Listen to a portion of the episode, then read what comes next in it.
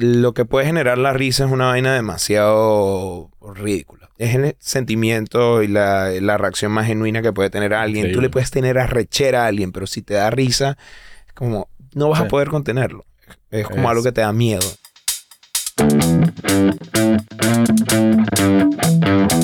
No me esperaría que no fuese joven. Que fuese que siga Mirable, mirable. Además, si vives en Miami, tiene un flavor adicional porque es muy Miami la vaina. Muy Miami la vaina. Pero bueno, bienvenido, Ángelo. ¿Cómo está la vaina? Muchas gracias. Mira, ¿es. Ángelo o Ángelo? Ángelo. Ángelo, perfecto, muy bien. O sea, bien, bien por tus papás que decidieron no solo darte ese nombre, sino aclarar la pronunciación del, del nombre. Yo creo que solo toma como. Creo que eso se llama sentido común. Porque. Creo yo. Sí, sí, sí. A mí cuando alguien se me emputa y me dice, pero es que eso es una G. Y yo, ok, pero tú le dices a tu amiga Gina Exacto. o Giovanni. Es un buen, es un buen comeback. Ahí lo es que lo, tengo- calladito. lo tengo amarrado. Siempre se quedan y qué. Sí. Yo creo que parte del problema es que existe la palabra ángel. Entonces todo el mundo simplemente ah, es como ángel, pero con una O al final. Ángelo. Ángel o Colina. Exacto. Alguna de las dos. Exactamente. No sabemos cuál. Pero bueno, me imagino que eso lo, lo superaste hace años ya en tu infancia y ya todo está perfecto. La verdad no. A mí me parece un... No lo has superado. No. A mí me parece un mega nombre, te digo. O sea, yo digo, coño, con Ángelo voy a arrancar hablando de su nombre. Palo. ¿Qué palo es eso? Bueno, antes de arrancar, bienvenido a Chiste Interno. Qué fino tenerte por acá. Eh, está Gracias. eh, buena eh, que te estés pasando por Miami y que estemos grabando todos estos episodios. Pero antes de arrancar, le prometí a Adrián que iba a ser disciplinado con la estructura de estas vainas, hacer todo lo que eh, un guionista exige que se haga y yo no hago. Gracias. Eh, primero, agradecer a Astro Studios. ¿Qué te parece el estudio? Palo. Está Es increíble. increíble. Y Thank Adrián, como siempre, bueno, es un monstruo. Yo, honestamente, es una de las personas a las que más quiero y más detesto. Ok. Porque es muy talentoso, pero en todos los aspectos posibles. Y eso me fastidia un poco.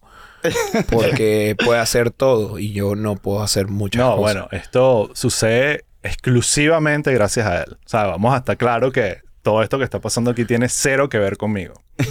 Yo sé. Exacto, sí, está claro. Gracias, chicos. Gracias.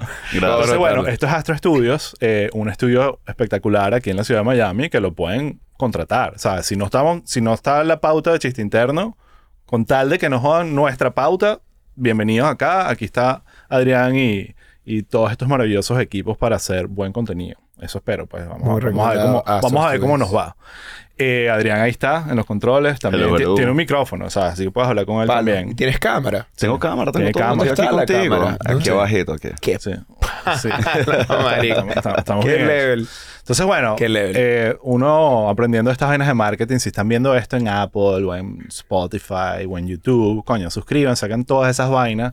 Yo preferiría que simplemente YouTube me dé un millón de dólares y nadie tenga que hacer nada, pero hasta ahorita eso no funciona. Entonces la gente tiene que suscribirse, hacer esa vaina. Solo hasta lo- ahorita. O sea, hasta ahorita. Lo más importante es chisteinterno.com. Estamos haciendo una plataforma brutal Ah, ahí y ahí pueden ver los episodios completos, porque en YouTube vamos a montarlos casi todos, pero no todos. Y ahí están los episodios extra y un montón de otras vainas que vamos a hacer que no voy a prometer porque capaz no las hacemos. Vienen cositas. Ah, vienen cositas. Entonces, conmigo ahí- para las Ahí cositas. vamos a armar una comunidad de comedia. Y no, sol- no solo de comediantes, aclaro, sino de comedia. Para hablar de películas, de series, de sketches. eh, todas las modalidades de comedia, menos clown. Esa no está, esa, esa no tiene, no, también. Em, Asumo que tendrá cabida, pero es más controversial. Te iba a hacer una controversial y quizás te meta en problemas, pero me da igual. Eh, y los magos cuentan. Aquí hay muchos magos en Miami. El, es que mago no es comediante. O sea, si eres mago y Pero es, comediante. pero es clown. Sí. Eh, yo, yo, mi teoría es que los magos son como los odontólogos de la medicina. Mm. Son la misma, la misma carrera. Shots No, were fired. No, no, está bien. O sea, yo creo que, es más, en muchos casos, eh, el odontólogo, también, sea, les va burda de Hace- bien. Sí, hace cosas desaparecer. Exacto, ¿no? Entonces, eh, pero no es lo mismo. No es lo mismo. No, no. No creo que entre en el mismo tax bracket. ¿Cuál es tu opinión de los creo que creo que eso sería una de las primeras cosas. No están O sea, en el mismo estrato. no estoy... Te lo digo de esta Arrancamos forma. buscándole peo a los payasos. O sea, eh, no a los payasos, a los magos. Yo no a los magos, perdón. Sí, Yo no conozco a tanto payaso Sí. de, de profesión. sí. O sea que no conozco a ninguno, de hecho. Pero mago, coño, me han llegado muchos mensajes, bro. ¿Te interesaría que haga un poco de magia antes de tu show? Y yo como, hazla ya. Desaparece. Desaparece. el Aparece mi. DM. Desaparece el message request. Eh, te lo digo de esta forma. No estoy preocupado porque los magos nos cancelen y no pueda tener a magos en el show. Claro. Pero si eres mago y eres comediante y, y estás mezclando esa vaina, como estábamos hablando fuera de cámara de la música, de magos y de, de magos no de comediantes y música. Sí. A veces se entrega súper bien, Fly of the Concords, vainas Tal así. cual. Marco, música. Eh, Marco. este está, este cargo, el- ese sí lo quiero en el, en el podcast, así que no hablemos paja de él no, no, no, no, no. hasta que lo cero, entreviste. era cero paja. Era un buen chiste. Sí, sí, sí. Era un sí Marco, música. Marco, mu- dijiste comediante. Claro. música. Entonces, bueno, eh, chisteinterno.com, ya saben. Así que, bueno, eh, ¿qué estás haciendo ahora, Angelo? ¿Cómo está tu vida de comediante? ¿Cómo te va hoy? Muy bien, muy bien. Eh, estoy muy contento de estar aquí en Miami porque vine a hacer un show que estoy haciendo en Washington, D.C., que hice en El Paso, que he hecho en Nueva York, que se llama Gente Funny. Es un showcase de comedia en español. Eh, showcase quiere decir que mostramos a varios comediantes en español. Yo sé que la gente va a decir como que, bueno, pero en Miami todo el mundo habla español, pero realmente cuando la gente va a un show de comedia aquí en Miami va a ver a un comediante en específico. Y en Gente Funny queremos es mostrar gente que quizás tiene incluso menos plataforma que nosotros, por así decirlo. Entonces, porque yo no tengo una plataforma grande, pero sí está cool mostrar, no sé, es mucho más difícil para el público venezolano, quizás de repente. Es mucho lo que hace LED con. Noches en Miami también y lo que hacíamos con Español Please en, en Nueva York es mostrarle a un público mayormente venezolano otros acentos. Y entonces siempre está como, y otros puntos de vista, o otra perspectiva que es como que de repente entra un cubano y de repente un colombiano y de repente una mexicana. Entonces hay un shift ahí constante de... Cultural. y- cultural y está muy cool y la gente como, ah, mira, no había pensado en eso y... Y no sé, a mí, a mí me encanta. Y me encanta trabajar en equipo y me gusta mucho ser parte siempre como de un show grande que no sea solo mío. Y vinimos a hacer eso acá. Eh, lo logramos hacer en el Miami Improv. Lo hice con Abelardo. Cool. eh, y con, con, con Carlos Hernández, Daniel Castañeda y Elena Torres. eh, los tres comediantes a los que admiro mucho. Y salió increíble. Fueron más de 100 personas un Estuvo martes. súper cool, estuvo súper cool. Estuvo muy bueno, más de 100 personas un martes en el Miami Improv. Es muy importante eso para la, para la comedia en español. Eh, y nada, yo me tripeo mucho eso. Vine a eso, hice luego mi show en Orlando, pero terminé siendo parte de un show. Ujú.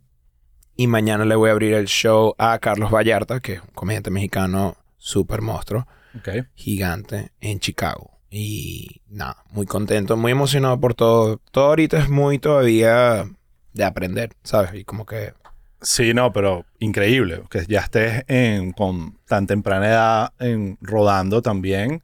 Eh, y de ese tema quiero hablar, es que en, vivir en Estados Unidos eh, está como esa primera intuición de que hay que emigrar no solo en, en- en físicamente, sino en el idioma. Bueno, si quieres hacer comedia, tienes que hacerla en inglés para que realmente eh, se arme una plataforma y un grupo y haya algo ahí que, que- que- que realmente tú puedas vivir de esto. Y creo que tú estás demostrando dos cosas con, con gente funny, que primero que hay suficiente, la ola de mi primera generación viniendo que todavía hablan español y aunque sus hijos como el mío ah, es ya un gringuito, pero habla español y entiende español, que eh, no va a dejar de, de ser su lengua primaria el, el español y que va a querer ver comedia en español. Y que hayan lugares donde se pueda hacer comedia en español exitosamente, no solo para el que va a verlo, sino para el que va a ejecutarla, es increíble. Y, y creo que hay, hay como una masa crítica ahorita de, de- de- de audiencia venezolana al menos,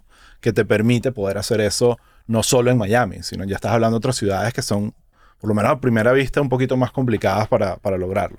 Sí, dijiste muchísimas cosas eh, interesantes, porque una, una de ellas Sí, es... continúa, habla bien de mí, por si bien lo que dices de la... Primero, fuera de joda, debe ser la primera persona en un año que dice bien primera generación.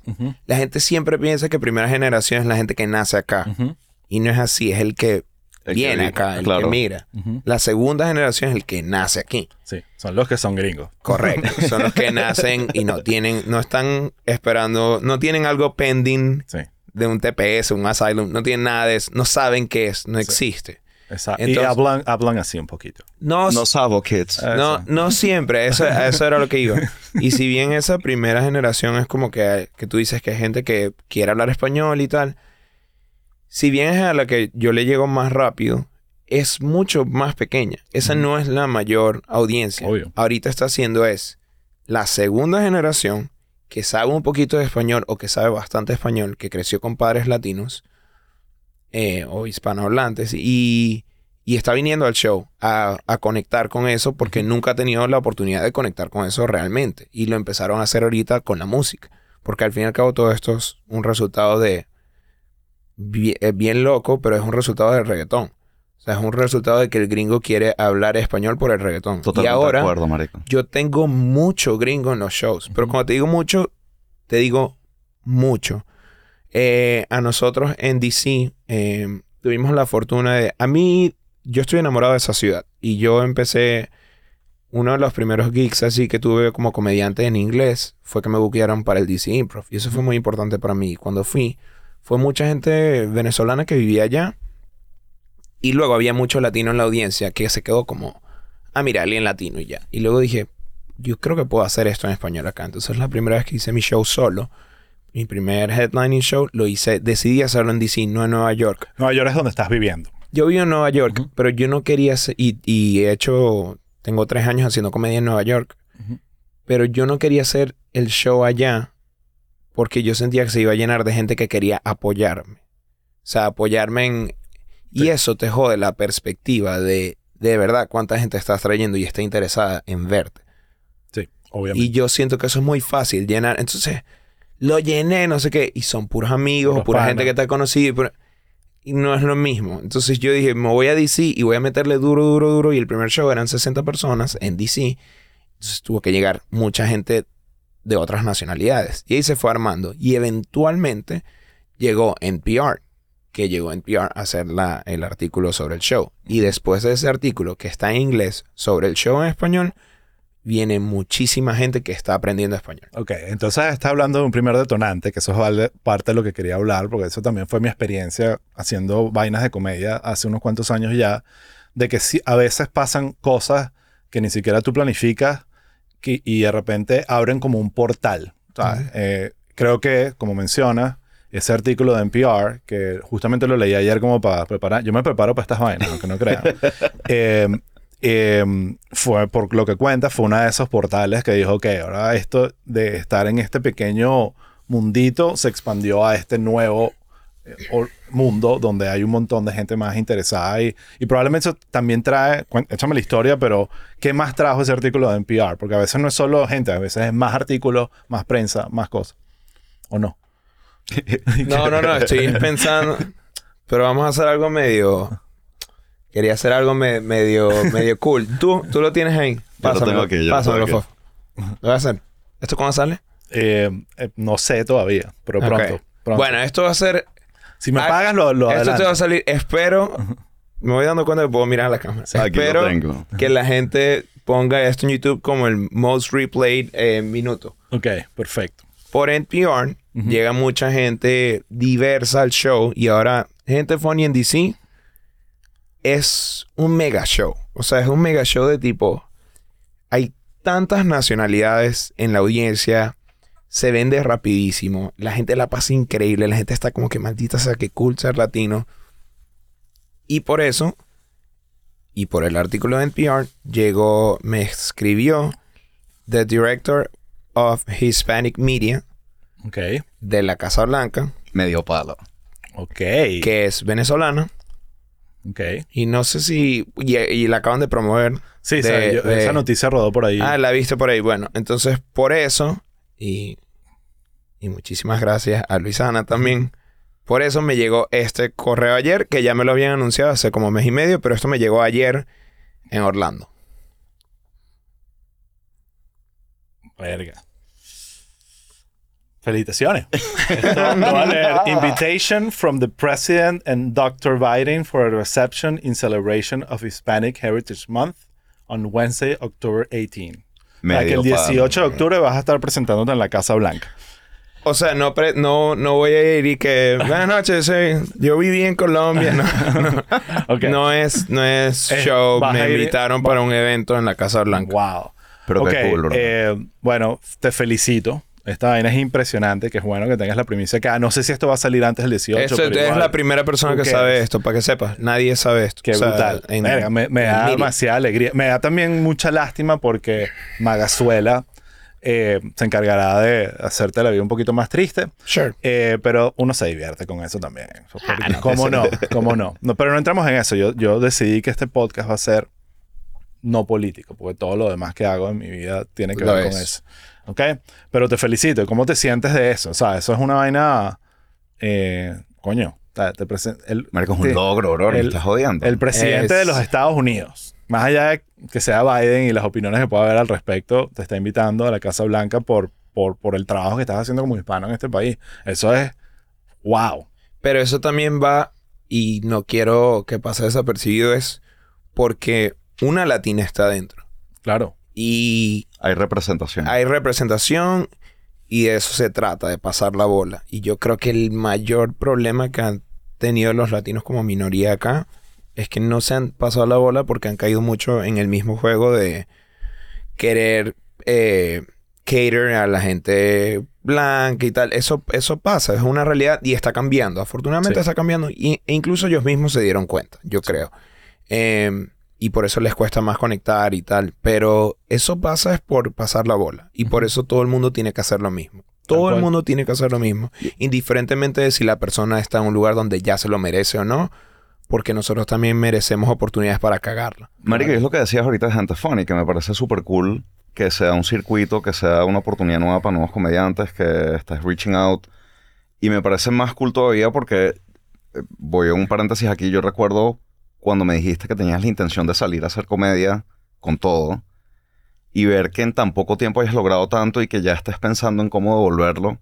Creo que habla burda buenas vainas a ti, así que congrats. Creo que es algo bien de pinga que estés haciendo. Gracias, Mario. Igual también es mucho lo que dice Osvaldo, que es como que hay vainas que uno va aprendiendo y dándose cuenta y es como, ah, mira, quizás sí puedo hacer esto y ya, y no tengo que hacer otra cosa. Y al final me terminé enamorando de esto, porque yo, para dar contexto rapidito, yo eh, me consideraba más como filmmaker de comedia, o sea, me encantaba pertenecer a un grupo de producción, grabar algún corto, grabar comerciales, cualquier cosa que tuviese que ver con eso.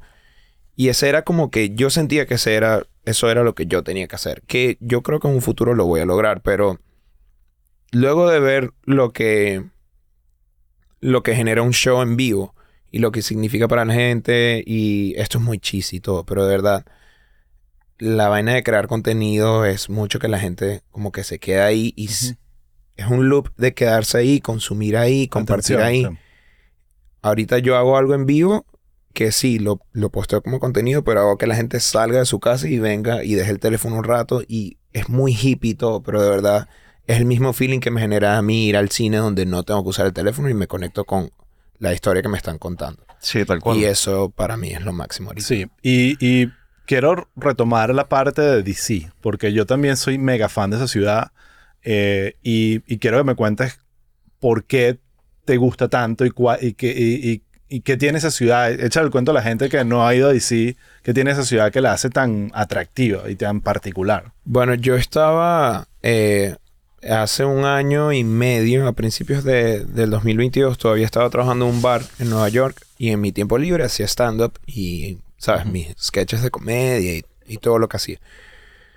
Y hubo un sketch que yo hice que era de Latino Advices y era como, era inglés y era como que traducir eh, los, o sea, es muy comedia eh, latina en general, que es traducir los, los dichos y los consejos y lo hice y pegó. Y hay un comediante eh, de ascendencia boliviana que se llama Martin Amini comediante latino e iraní, que mm, él la está matando ahorita y él no la estaba matando tanto eh, hace como año y medio, pero él creó este comedy club que se llama Room 808 Ok. y es un comedy club, eh, un club de comedia donde tú llevas tu propio alcohol, pero está muy cool. Es como un speakeasy en Nueva York, o sea, es un room increíble. Y él estaba haciendo show en el DC Improv. Y él me llegó por TikTok y me dijo, me encanta lo que haces. Ah, Vi que haces stand-up también. ¿Quieres venir a DC? Eh, yo te pago, creo que me pago por el 200 dólares, algo así. Y a mí me salía el tren en y vuelta en 80. Y yo como, ok, voy, me pago el hotel y eso va a pagar todo. Y yo, va, vamos por eso. Llegué y fue mi primera experiencia en el DC Improv, que es un lugar legendario en la comedia gringa y muy importante. Y me fue muy bien y el, el amor que recibí fue increíble. Y luego tuve eh, todo, un, todo un día en DC caminando y era, estaba solo por primera vez. Yo no suelo hacer proyectos solo, me cuesta mucho. Esto yo lo empecé a hacer este año. Siempre me ha gustado en conjunto, en equipo, y yo siento que eso es como. No sé cómo explicarlo. Y no sé si te ha pasado también, porque tú has como que. Tú eres jefe, eh, has sido jefe de mucha gente, has como que led a mucha gente, pero no sé si. Y que led, no sé ni cómo se dice en- en, Liderizado. liderizado. Imposible que saliera ahí con esa palabra. Sí, suena ¿Cómo? raro. Sí, suena raro. Sí, pero sí. has logrado hacer eso y a mí me cuesta, de verdad me cuesta. Y nada, lo, fue así en DC y yo dije, aquí hay gente importante. Yo veía que en, en la audiencia no era igual que acá en Miami o en Nueva York.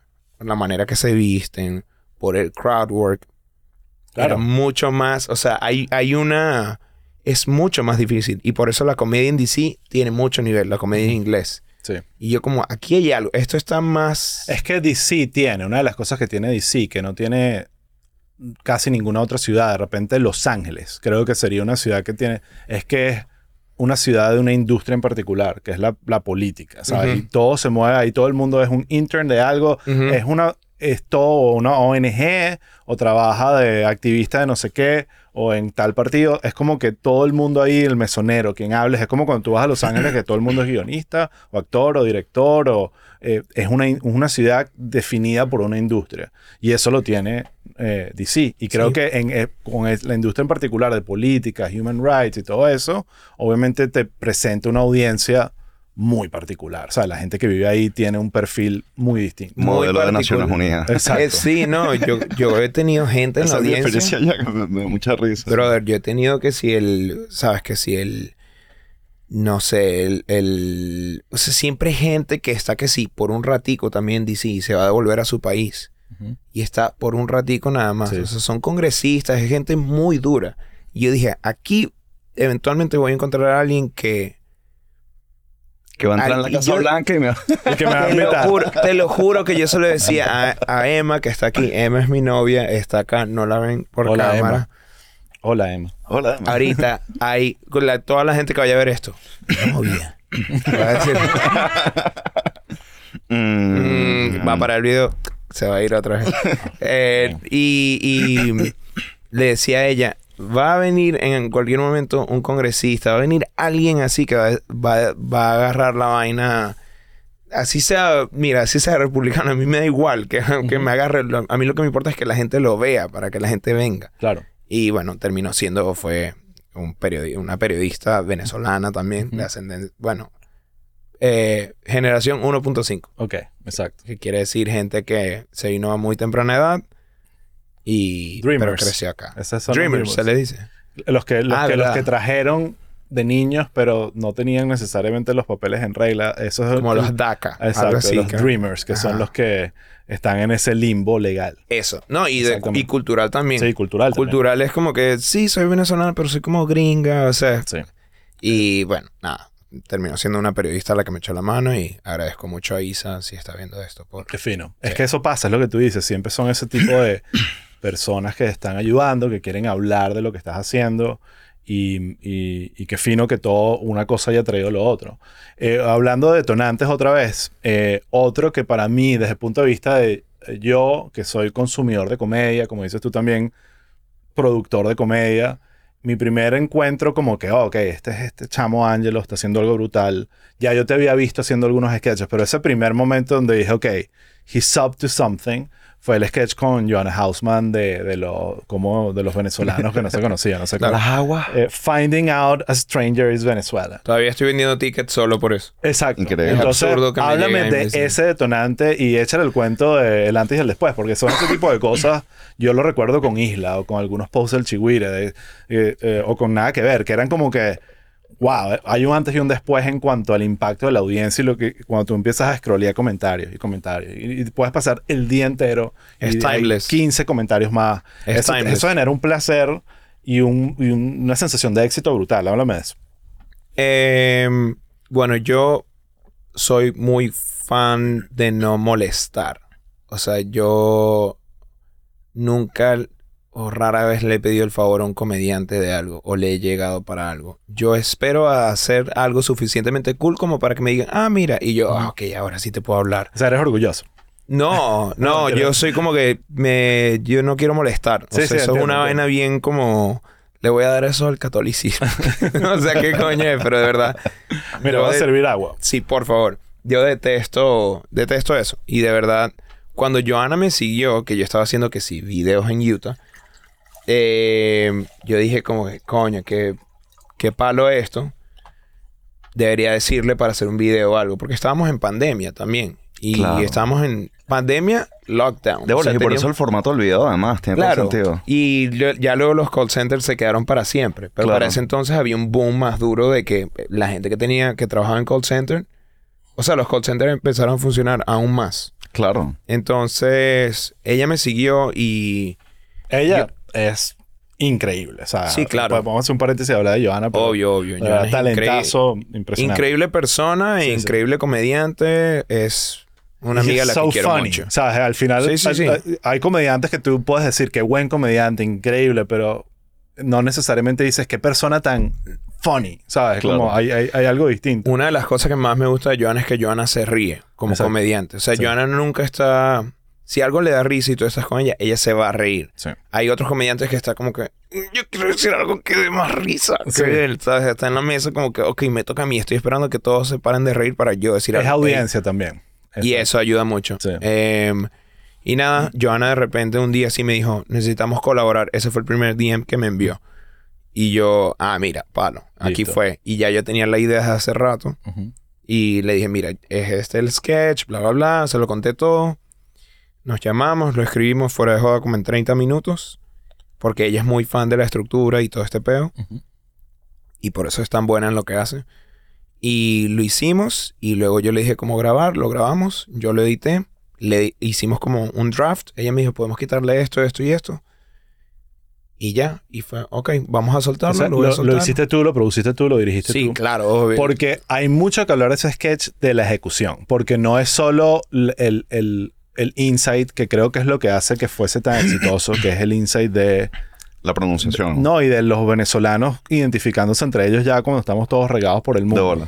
Eso es un insight valiosísimo por todo lo que está pasando y el tema de la diáspora, pero después entra el tema de ejecutar esto y, y- y- y editarlo de una manera donde es casi la edición la que te va subiendo de nivel hasta que te explota la vaina de la risa. Entonces, felicitaciones por ese trabajo porque Gracias. esa es la parte más difícil. Es como que, ¿cómo puedo hacer yo que esta idea, que el insight, estoy seguro cuando se te ocurre, tú dices, yo sé que esto es oro, pero conver- a pulir esa piedrita de oro a que quede una vaina Bueno, que genere lo que generó. Y, y también con los sketches con Estefano, marico, Sí. que creo que la crea... Yo te lo dije, que me- te dije, marico, yo soy burda fan de tu color correction. Y tú, que, ¿en serio? Sí. De pana. Yo sí, marico, te diferencias, brother. La vaina es diferente, es cool, está bien hecho y llegó un montón de gente. Pero, pero ya luego me... Es muy fácil quedar outdated.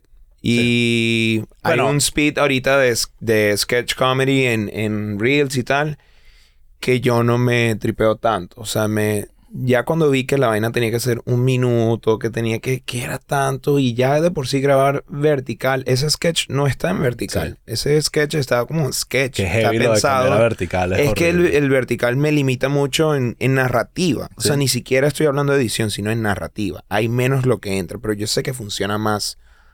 Pero entonces vas a pensar en tu narrativa acorde a lo que se va a ver. Sí. Y es muy, o sea, me, me quedé, honestamente fue como que, mira, esto me estaba eh, abrumando y lo dejé de hacer un poco, pero nada, lo hicimos así. Eh, Joa me dio, yo es muy buena dando notas, o sea, como editora de quita esto, quita esto, quita esto. Bueno, primero es una profesional. Sí. Eh, o literal, pues, o sea, trabaja escribiendo y el tema, vuelvo al tema de la estructura de un sketch.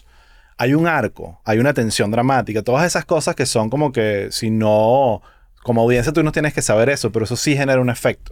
Entonces, una cosa que yo veo mucho en gente haciendo sketches es que cree que es una cuestión de simplemente un tiempo donde tienen que haber chistes, pa, pa, pa, pa, y no hay una estructura, un, arco.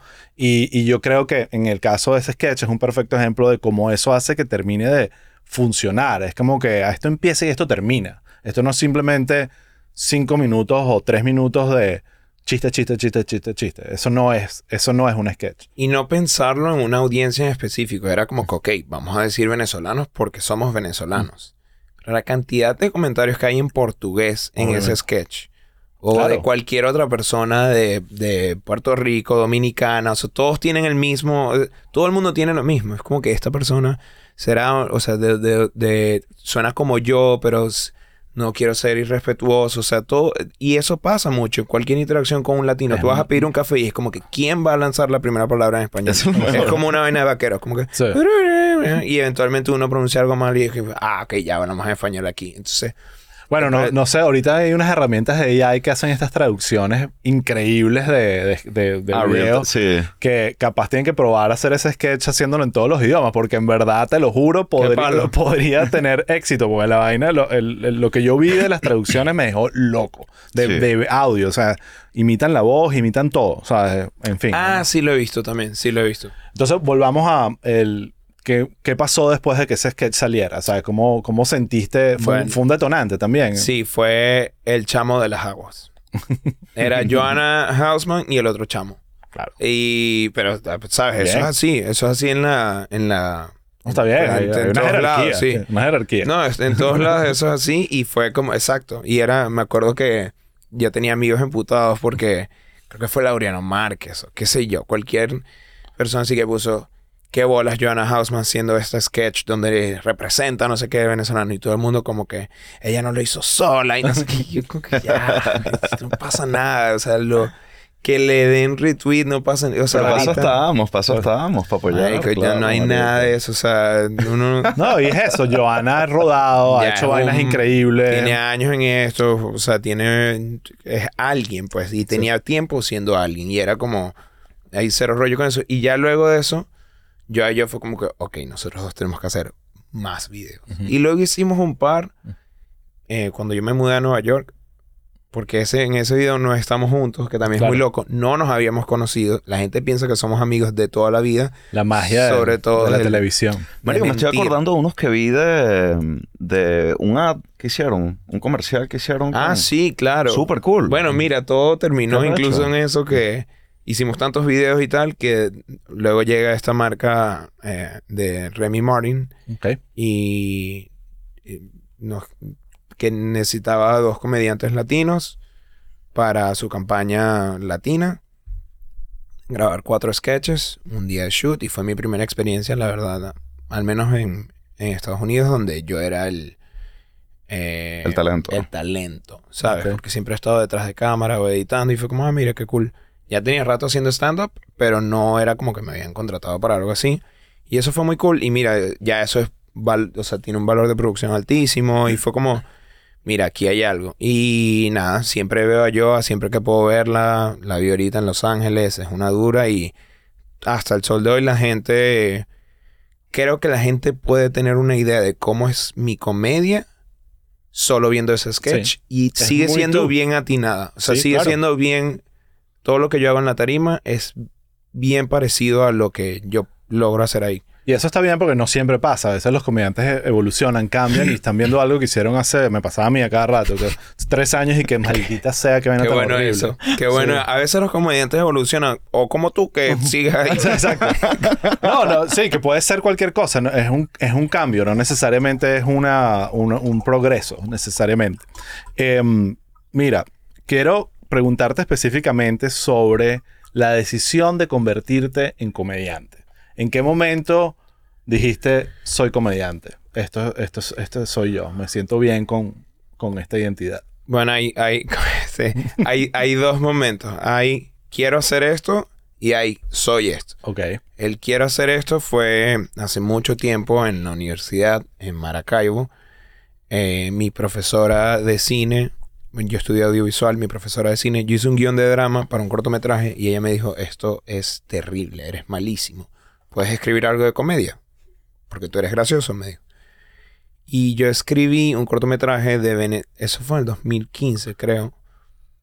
Yo escribí un, cor- un cortometraje sobre lo que iba a ser Venezuela en el 2030. Y era una parodia, obviamente. O sea, era ridículo, todo era súper exagerado. Y para ese entonces, yo lo subí en YouTube y se hizo como que mega viral para ese entonces. O sea, y a la gente le gustó mucho y, y a- yo me divertí mucho grabándolo. O sea, yo me di cuenta de lo distinto que era porque yo ya había sido parte en la carrera de cortometrajes de drama y todo esto. Y no la, o sea, era como cool, pero no era tan divertido. Mm. Y estar en un set de comedia, hacer esto, todo esto es una joda. O sea, es como que es tan fácil, es tan ligero. eh, no es como que hay un actor como que no, mira, ponte serio, que ella está tratando de llorar. Es como que, ay, mira. Entonces, yo le agarré el amor a, al, a, a ese momento de Al grabar el proceso. corto. Al proceso fue para mí una locura y yo dije, esto es lo que quiero hacer el resto de mi vida. Esto se puede hacer. Y ahí empecé a estudiar como... Empecé a estudiar... Mi serie favorita es Arrested Development.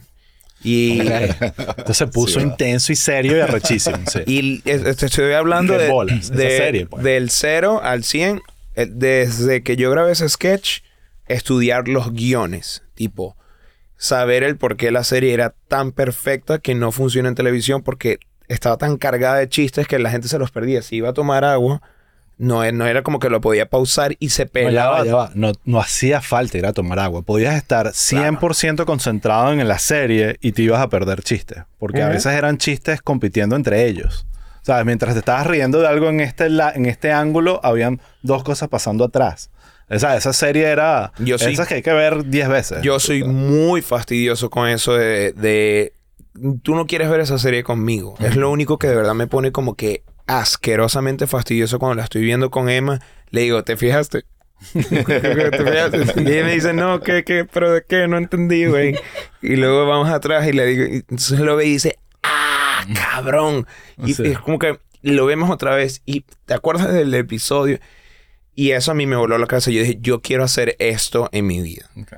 Eh, luego... Ojo, me- Arrested Development, en verdad, si la ves desde el punto de vista de una productora de comedia, canal de televisión, esa serie nunca debió existir. ¿Sabes? Si te pones a ver, no en el, no en el sentido de que no, es mala, es todo lo contrario, pero es tan absurda toda la trama, toda la producción, todo, o sea, nadie en su sano juicio le ha debido dar luz verde a algo tan genial. Pero su- sucedió y ahí está, pues. Estoy muy de acuerdo. Sí. De verdad, y yo soy, bueno, yo, yo creo que basé mi personalidad en la vaina durante O sea, eso que eso marcó tú, ok, esto Sí, es lo que yo quiero ser. Eh, y ahí te das cuenta de lo mucho que puede importar. ¿Qué putas va a saber esa gente que yo vivo de algo por algo que ellos hicieron? O sea, como que tú no sabes cuánto algo va a afectar. Bueno, eh, Sí. o sea, por ejemplo, hay, hubo comentarios que me llegaron por el sketch del- de las aguas con Joana que son eh, tipos ridículos. Tú piensas como que esto es imposible que... Y bonitos. O sea, como de lo que puede generar la risa es una vaina demasiado ridícula. O sea, para mí yo sigo estando en un punto donde es como... Es el sentimiento y la, la reacción más genuina que puede tener alguien. Tú le puedes tener arrechera a alguien, pero si te da risa, es como... No vas Sí. a poder contenerlo. Es como Es- algo que te da miedo. Entonces, nada, esa serie en mí generó eso y... ¿Qué edad tenías cuando salió Arrested Development? O sea, eras un chamo. No, yo la vi ya... ya Ah, ya vi, ok. Ya había salido, o sea, yo la vi en Netflix. Ok. O sea, ya la vi... Ok, ya, Ya, vi. sí, yo no la vi cuando estaba en televisión. No, yo era un chamo. Yo la empecé a ver como a los... Hace como nueve años Ok. o diez años. Más o menos la empecé a ver. Y la he visto como 15 veces Sí, fácilmente.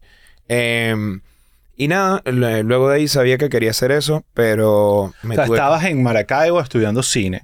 audiovisual. O sea, a- audiovisual. Y, y, y básicamente lo que querías hacer en ese momento era director, o sea, productor. Que ese era tú, como por ahí estabas entrando al mundo del entretenimiento, digamos. Sí, bueno, quería, o sea, era como que intentándolo, pero luego crisis migratoria, o sea, todo se va, es como que aquí no hay, yo no sabía que perseguir los sueños de uno era una opción Ok. para mí. Exacto. No, no era Sí, mucho. ¿Qué, qué concepto tan abstracto. Y era como que, ¿qué? No, yo tengo que eh, trabajar, o sea, no hay, no hay plata, o sea, hay que irse de aquí, ok. Y yo era profesor de inglés, entonces yo tenía, que es la razón por la cual, y lo cuento mucho en mi show, tenía mucho tiempo hablándole a... Yo soy profesor de inglés, o fui profesor de inglés desde los 17 años. Ok. eh, con adultos y niños. Entonces, yo he tenido, yo creo, o tuve, llegué a tener en mi vida como 3.000 estudiantes, 4.000 Wow. quizás. Fueron 7 años en Colombia y en Venezuela. Entonces estaba muy acostumbrado a hablarle a mucha gente. Y como yo era joven, más joven, mm, no me iban a prestar atención. Era como que porque me está enseñando este, niño. pendejo. Sí. Mi manera de captar la atención era Comedia. Haciendo reír. Entonces, cualquier ejemplo, así sea el verb to be, era con algo que diera risa. Ok. Eh, o sea, era mi único ángulo a que me prestaran atención. Entonces, Pero entonces hay algo ahí que me gustaría indagar. Era funny por naturaleza. O sea, tú en tu familia, háblame tú de chamo, cómo era, o sea, quién era ahí el, el, el- el- el generador de, de hacer reír, ¿no? De comedia, porque comedia entra como un concepto más profesional, pero al final todo empieza por hacer reír a la gente. mi papá, eh, y mi papá va a ver eso, mi, mi, mi papá fue una cagada de papá un buen tiempo. un buen tiempo. O sea, fue un buen tiempo, fue buen papá. Ok. Y luego mm, no tanto. flopeó un rato. Ok. Ok. Pero mi papá y mi mamá, con toda la arrechera que le pudo tener unos años, coño, mi papá da mucha risa. Ok. Tu papá es la fuente de la comedia. Pero, y estúpida. O sea, como de, de verdad dijiste eso, pero risa de verdad absurda. ¿Y qué hace? Eh, ¿Imita eh, o es payasito? es o payaso, imita, eh, comedia física, chistólogo, o sea, y committed a decir los chistes. Y también burda de buena persona. O sea, con la gente en la calle, con todo el mundo. Em, y yo me he fijado que él hacía reír a quien sea. Y muy charming. Muy, eh, hijo de puta, demasiado charming. O sea, pero tipo ridículo, de ¿Dónde verdad. está tu papá ahorita?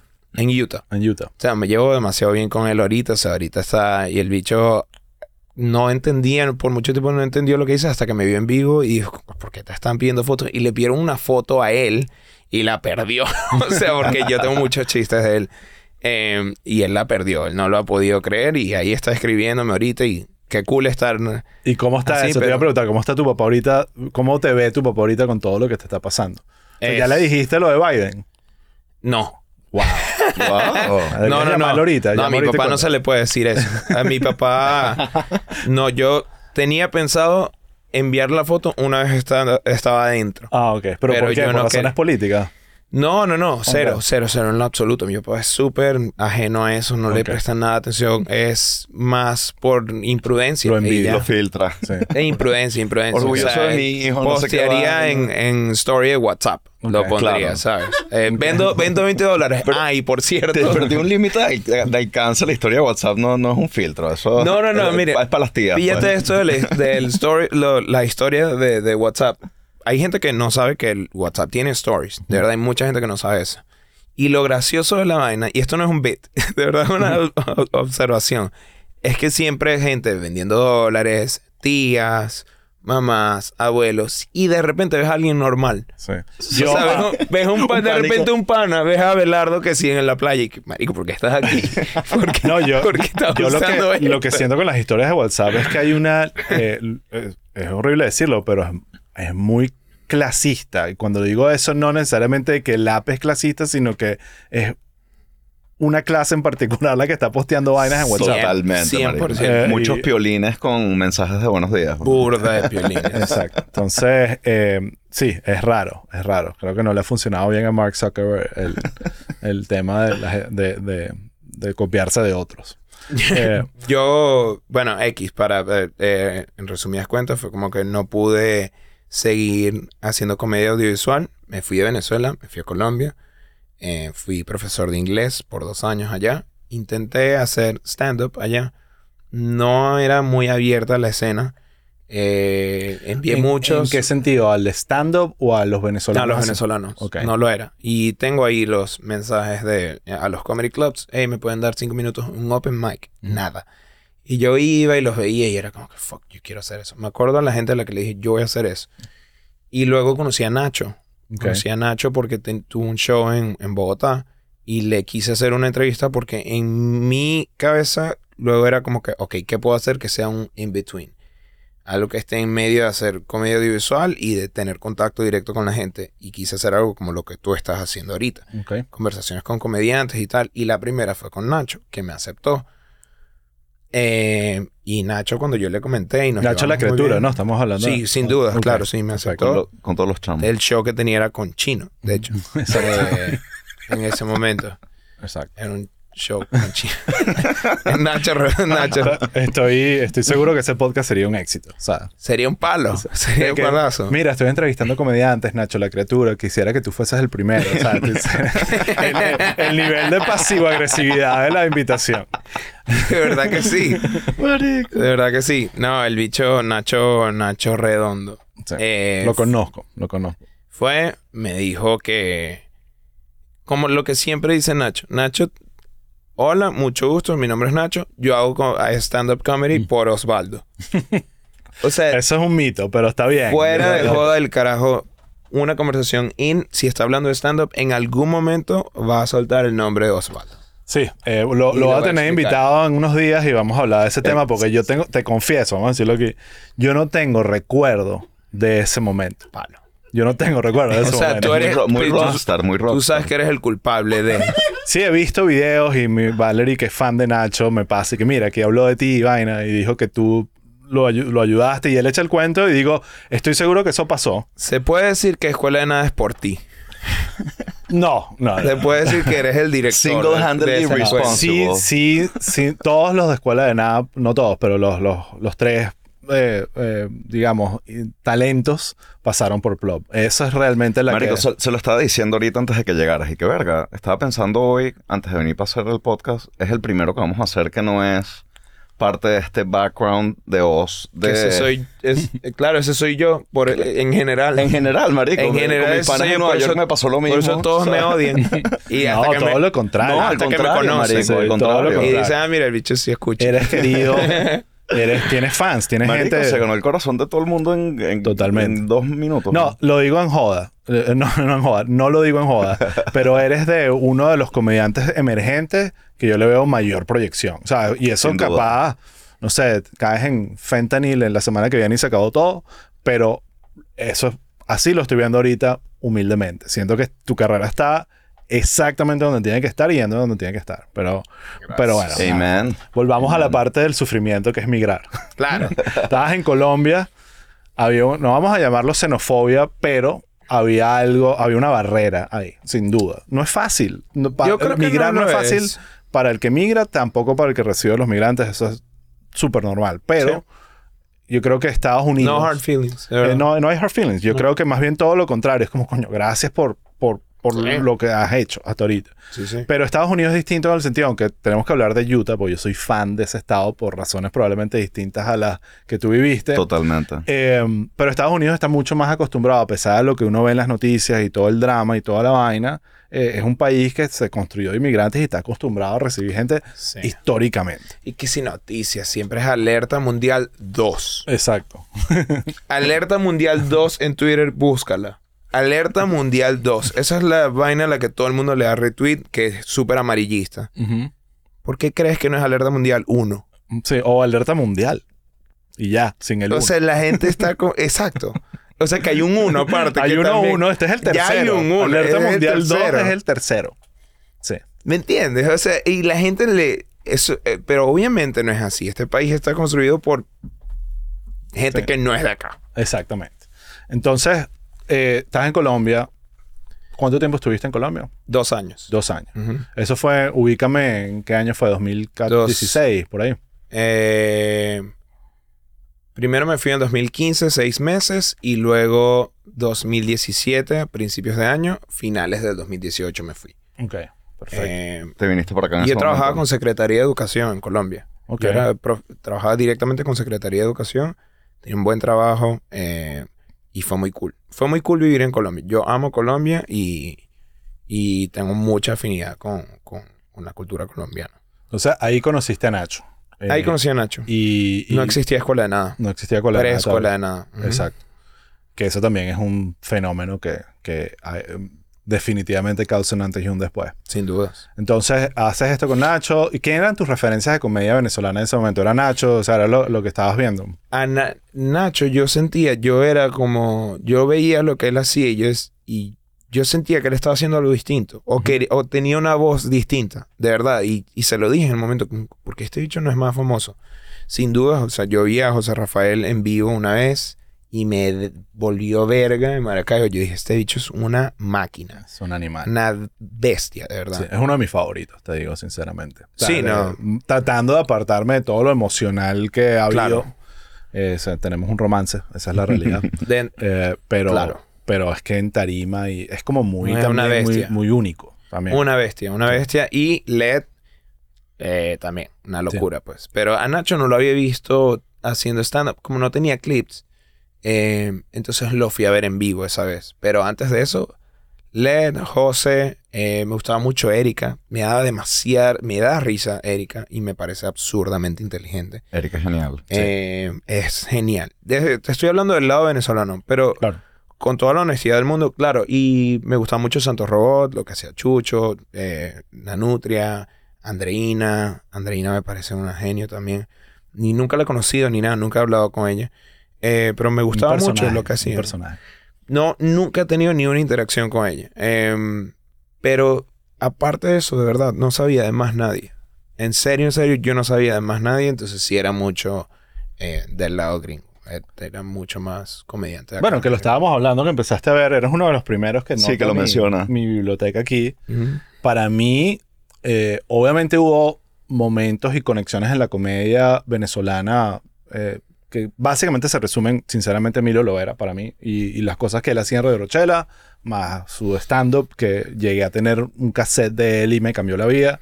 Pero mi, mi introducción a la comedia fue la televisión por cable, a través de Comedy Central, MTV, HBO y toda la comedia gringa, porque era lo que había. Después, cuando llega el DVD, me asocio con Juan, que también es importantísimo en todo el tema de comedia venezolana. Eh, es que conozco que si Monty Python y que, ok, vamos a ver esta vaina, que es como más o menos lo que te- de repente, no, con menos, más brecha de tiempo, lo que te pasó con Arrested, que era algo que yo no vi en su momento, pero cuando lo vi dije, me, me explotó el cerebro, me explotó el cerebro. Entonces la comedia gringa es muy importante. Háblame para, por, la formación de, de muchos comediantes. ¿Qué de comedia gringa estaba en ese momento? Vamos a quedarnos todavía en la época eh, migratoria. Eh, como me gustaba mucho la comedia audiovisual, eh, buscaba mucho a la gente que entendía eso. Entonces era mucho The Lonely Island, que sí lo vi creciendo, sí lo vi en su momento. Brutal. Y me identificaba muchísimo con eso. O sea, era como que eso es lo que yo quiero hacer. Y lo quería hacer en inglés. Y yo sí notaba, poco a poco iba notando el, lo limitante que era. Porque Sí. al fin y al cabo siempre es desde el mismo ángulo. Hay, hay- y no es por parte de la audiencia, es también responsabilidad del, del Claro. de quien sea que esté generando el contenido. Es muy limitante. Es esto pero latino, esto pero tal, esto pero... Y si es de la otra manera, full on, como si lo hiciera un Sean, para la gente es como, es raro que tú estés No es, haciendo no esto. es 100% auténtico. Y no es auténtico porque no son... Algo que yo le comento mucho a la gente cercana a mí es que yo veo que en la comedia gringa es más fácil encontrarse con cosas, con, con lo absurdo, con lo fantasioso. Y luego se incendió la casa. Y luego lo mató. Y luego, ¿sabes? Lo, se- Claro. me se- se- lo secuestré. Tienes que inventar al final. O sea, el, el punchline es inventar algo absurdo. Siempre se va a lo absurdo. Y yo siento que con la comedia de, no voy a decir latina, pero de cualquier minoría o, o de un migrante, Es la realidad. literal, tú solo hablas de la realidad, ya es ridículo. Claro. Por eso, la comedia, like black comedy, Claro. Sí. están hablando literal de la realidad. Es que Claro. to- to- no toda, pero la, ma- la gran, la, la mejor comedia es la que sigue este como mollo de write about what you know. Yeah. Es- Totalmente. es así de sencillo. Totalmente. Eh, yo, por ejemplo, soy súper fan de The Office, la gringa, pero también la británica, que es como una joya de dos episodios que Yep. es una, una perfección. Y, y le preguntaba a Ricky Gervais, ¿cómo se les ocurrió la vaina? Y bueno, porque trabajé en una oficina igualita de esa Sí, de- por muchos le años. preguntaba. Sí. Le preguntaba. Tú- tú- ¿Tú le preguntaste? Aquí estuvo Ricky. Sí, yo, yo le pregunté. él vino para acá. Ese episodio Fue el sale. mismo, fue doble tanda, José y Ricky. Sí, le preguntaron, pues. este, Y él respondía eh, y dijo esa frase, write about what you know. Yo, Sí. yo todo esto lo construí porque esto fue una realidad para mí. Ajá. Y yo de ahí saqué al- a- todo lo que parece absurdo en realmente existe. Y yo creo que una de las cuestiones en esa serie en particular que generó tanta conexión es porque muchísima gente vive en una, Una oficina, oficina, como claro. esa. O sea, así en la- eh, 100%. entonces, eh, eso es clave. Yo creo que.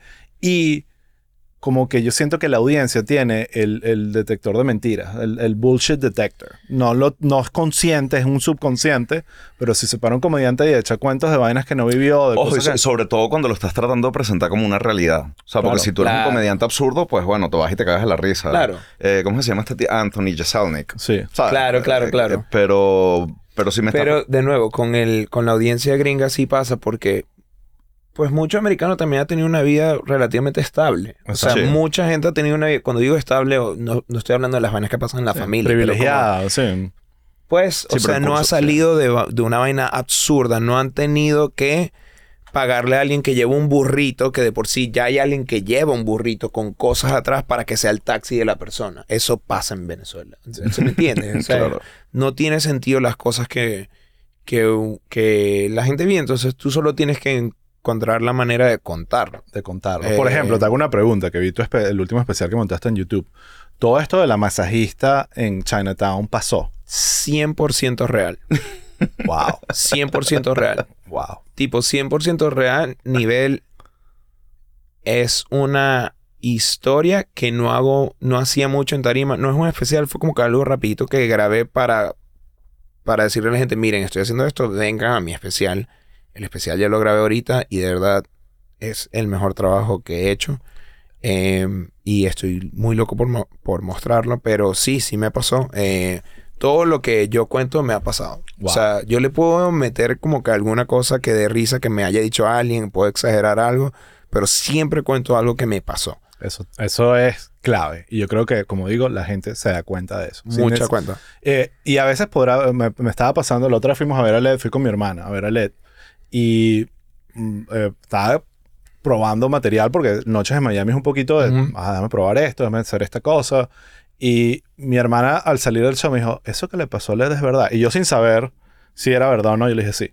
Estoy seguro Claro. que ese cuento es 100%. No puede ser. Estoy seguro que sí. Y la manera en la que él lo cuenta lo hace ver más absurdo aún No. porque es tan bueno como storyteller que obviamente puede hacer pensarle a la gente que, ah, no, esto lo está inventando. Porque Claro. aparte él también se lanza esas y luego dice, esa era mentira. Exacto. Entonces, Sí, y, y es el tema, yo siento que a todo, la diferencia de un comediante y alguien que no es comediante es que a todo el mundo le pasa cosas absurdas todo el tiempo, pero no está teniendo esa obser- observación del hecho y análisis de que esto que de recoger esto- los insights. de recoger los insights y armar un decir, ok, esto es absurdo. Claro. Esto no tiene sentido que le esté pasando a nadie. tú podrías... Eso pasa todos los días. Yo creo que lo más heavy es que la gente se victimiza. Sí. O sea, hay mucha gente ahorita, hay una generación de gente que le pasa algo así, lo primero que hace es ¿por qué me está pasando esto a mí? Mm. ¿Qué bolas que me pasó esto? Que no sé qué tal. Y es como, bueno, vamos a buscarle el ángulo que, Claro. que también... Y es como terapia, sí. es terapia también, que lo hablas burda en el show. Yo creo que el rollo de como cagarte de la risa de... Obviamente no te puedes cagar la risa de todas tus tragedias, Sí. pero de las que puedes, creo que te ayuda para por lo menos lidiar con el resto. Yo sí creo que puedes de todas. Sí, ¿verdad? De con, verdad. con el tiempo suficiente después. Sí, de- bueno, yo creo. ¿no? Mira, eh, Angelo, una, una cuestión que noté muchísimo en el- en el- le- leyendo el artículo de NPR es el uso excesivo de, a mi parecer, del término Latinx. Em, ¿Qué opinas? Pero no me respondas todavía. Quiero decir una vaina primero, que es que los episodios completos de este bello podcast lo van a poder ver en chisteinterno.com. Súper fácil. Ya tenemos el dominio, la página está quedando hermosa, después te la muestro. Y ahí vamos a, va- vamos a montar un montón de cosas, pero estas conversas que son súper largas no las vamos a poner completas en YouTube. Vamos a poner solo un buen pedazo. Y todo lo demás en chisteinterno.com.